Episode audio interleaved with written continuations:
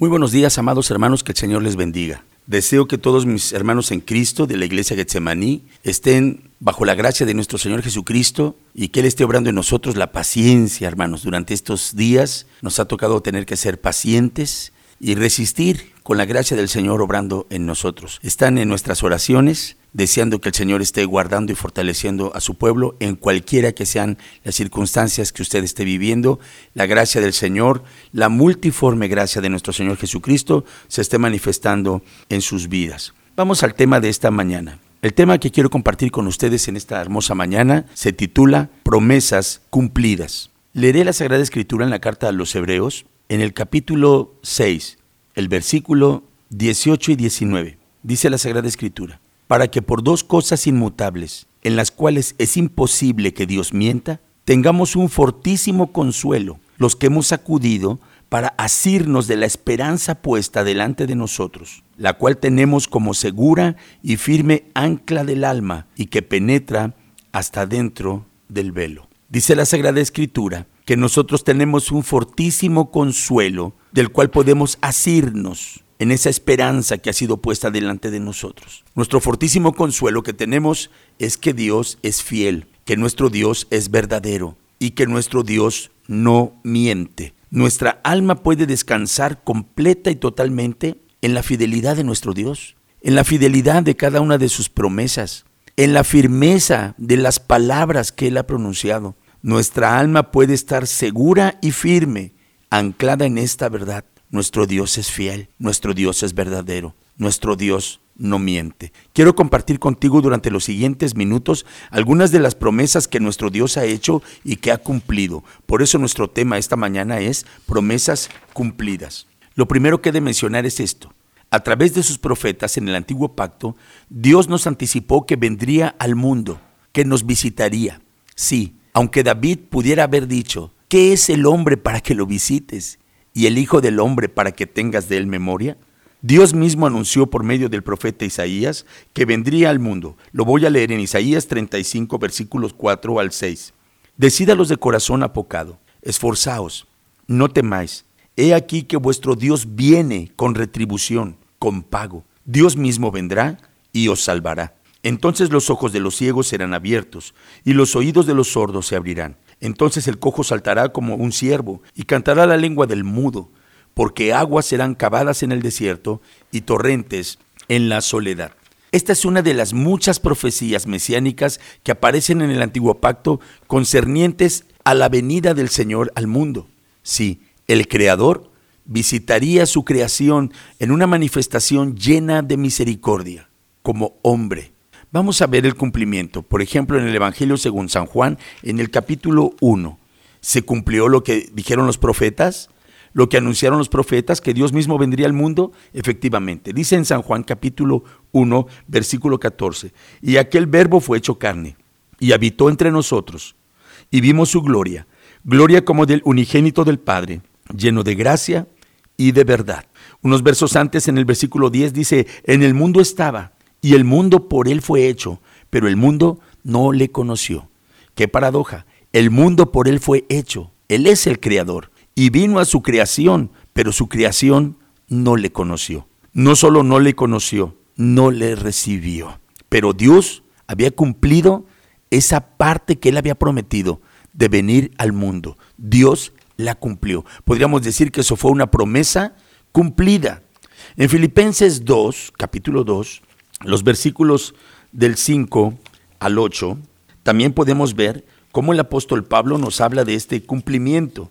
Dice, haya pues en vosotros este sentir que hubo también en Cristo Jesús, el cual siendo en forma de Dios, no estimó el ser igual a Dios como cosa a que aferrarse, sino que se despojó a sí mismo, tomando forma de siervo, hecho semejante a los hombres, y estando en la condición de hombre, se humilló a sí mismo, haciéndose obediente hasta la muerte y muerte de cruz. Sí, el Señor lo hizo. Se despojó a sí mismo, se humilló a sí mismo. Hace ese énfasis la escritura. Se despojó a sí mismo, se humilló a sí mismo. ¿Cuándo? Cuando vino al mundo, el Creador como hombre. Él lo cumplió.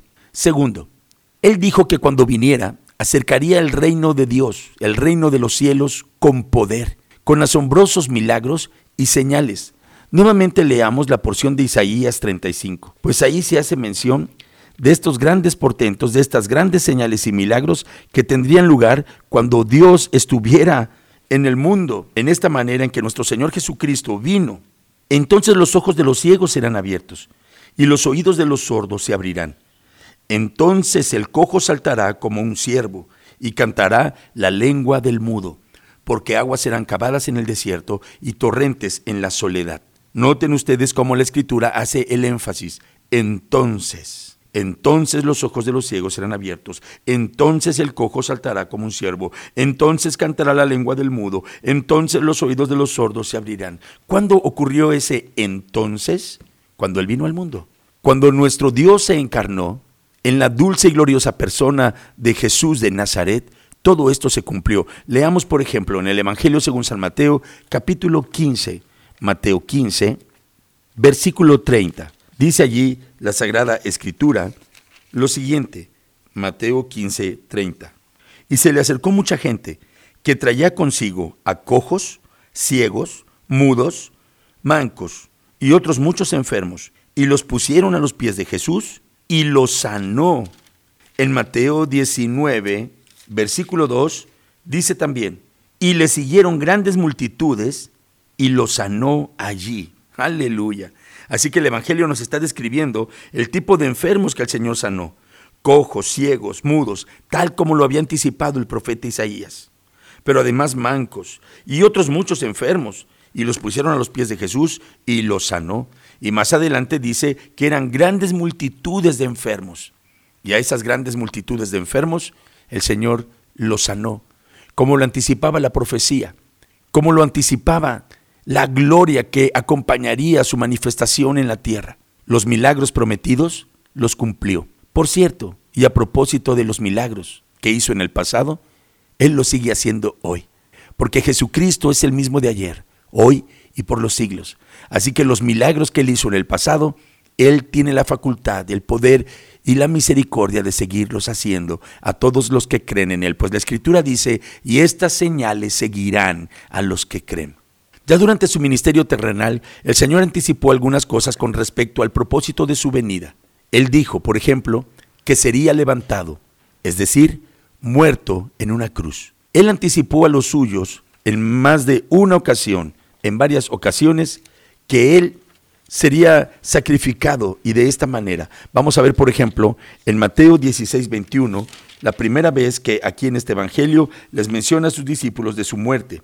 Desde entonces comenzó Jesús a declarar a sus discípulos que le era necesario ir a Jerusalén y padecer mucho de los ancianos y de los principales sacerdotes y de los escribas y ser muerto y resucitar al tercer día. Fíjate, en la última etapa de su ministerio en la tierra, el Señor comenzó a anticiparle a sus discípulos lo que iba a suceder. Qué maravilloso es cuando la Escritura dice que le decía a sus discípulos que le era necesario ir a Jerusalén le era necesario ir a morir por nosotros. Oh, bendito sea el nombre de nuestro Señor Jesucristo. Leamos también aquí ahora en Mateo 17, versículos 22 y 23. Estando ellos en Galilea, Jesús les dijo, el Hijo del Hombre será entregado en manos de hombres, y le matarán, mas al tercer día resucitará. Y ellos se entristecieron en gran manera. Esta es la segunda vez que se menciona en el Evangelio de Mateo que el Señor eh, sería entregado y sería muerto. Una tercera vez, en Mateo 20, versículos 17 al 19, dice el Señor, subiendo Jesús a Jerusalén, tomó a sus doce discípulos aparte en el camino y les dijo, He aquí subimos a Jerusalén, y el Hijo del Hombre será entregado a los principales sacerdotes y a los escribas, y le condenarán a muerte, y le entregarán a los gentiles para que le escarnezcan, le azoten, y le crucifiquen, mas al tercer día resucitará. Así como el Señor les había anticipado una y otra vez a sus discípulos que sería muerto, así efectivamente ocurrió. Cuando llegó el momento, Él afirmó su rostro para ir a la cruz. Dice la Escritura que afirmó su rostro para ir a Jerusalén. Él fue a la cruz por nosotros, Con ese propósito había venido desde el principio. Él mismo lo dijo, pues el Hijo del Hombre no vino para ser servido, sino para servir y para dar su vida en rescate por muchos. Porque el Hijo del Hombre vino a buscar y a salvar lo que se había perdido. Lo dijo en otra ocasión. ¿Y cómo lo haría? Muriendo por nosotros en la cruz. Él lo anticipó, Él lo avisó y lo cumplió. Murió por nosotros en la cruz. Pero siempre que habló de su muerte y de su sacrificio necesarios, también anticipó que se levantaría triunfante de los muertos. Destruid este templo y en tres días lo levantaré. Pero lo dijo no refiriéndose al majestuoso templo de Jerusalén, que sería destruido, por cierto, en el año 70. Se estaba refiriendo a su cuerpo, a su propio cuerpo, cuando dijo, destruid este templo y en tres días lo levantaré. Y en cada una de las porciones que hemos leído donde anticipaba su muerte, anticipaba también su resurrección. Él dijo que resucitaría y cumplió lo cumplió. Él se levantó de los muertos. Veamos cómo lo dice en el Evangelio de Mateo capítulo 28, cuando el ángel se encuentra con las mujeres. Mateo 28. Pasado el día de reposo, al amanecer del primer día de la semana, vinieron María Magdalena y la otra María a ver el sepulcro. Y hubo un gran terremoto, porque un ángel del Señor, descendiendo del cielo y llegando, removió la piedra y se sentó sobre ella. Su aspecto era como un relámpago y su vestido blanco como la nieve. Y de miedo de él los guardas temblaron y se quedaron como muertos. Mas el ángel respondiendo dijo a las mujeres, No temáis vosotras, porque yo sé que buscáis a Jesús, el que fue crucificado. No está aquí, pues ha resucitado como dijo. Venid, ve del lugar donde fue puesto el Señor. ¿Escuchaste cómo dice el Evangelio? El ángel les dijo, no está aquí, pues ha resucitado como dijo. Dijo que resucitaría y cumplió se levantó de los muertos para nuestra justificación. Hay una última promesa que quiero mencionar esta mañana y que el Señor dijo. Él dijo que vendría otra vez al mundo. Él dijo que regresaría, que volvería por nosotros. Los mismos ángeles se lo dijeron a los hombres, que, a los discípulos que lo vieron elevarse allí en el monte de los olivos. Voy a leer en el libro de los Hechos, en el capítulo 1, el versículo 11. Varones Galileos, ¿por qué estáis mirando al cielo? Este mismo Jesús que ha sido tomado de vosotros al cielo, así vendrá, como le habéis visto ir al cielo. Los ángeles lo dijeron. Pero principalmente nuestro Señor Jesucristo lo dijo. Leeré ahora en el Evangelio según San Juan, en el capítulo 14, el versículo 3. Y si me fuere y os prepararé el lugar, vendré otra vez y os tomaré a mí mismo, para que donde yo estoy, vosotros también estéis. Aleluya.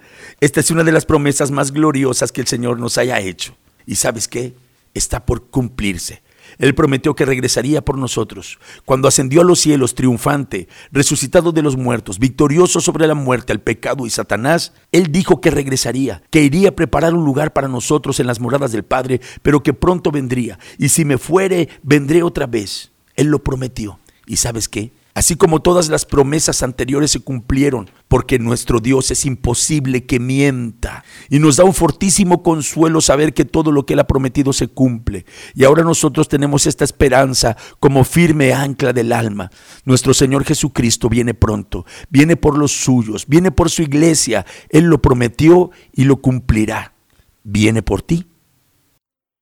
No olvide visitar nuestra página de Facebook, Un Mensaje de Esperanza también la página de Facebook de la Iglesia Getsemaní y el canal de YouTube Pastor José Leonardo Pérez.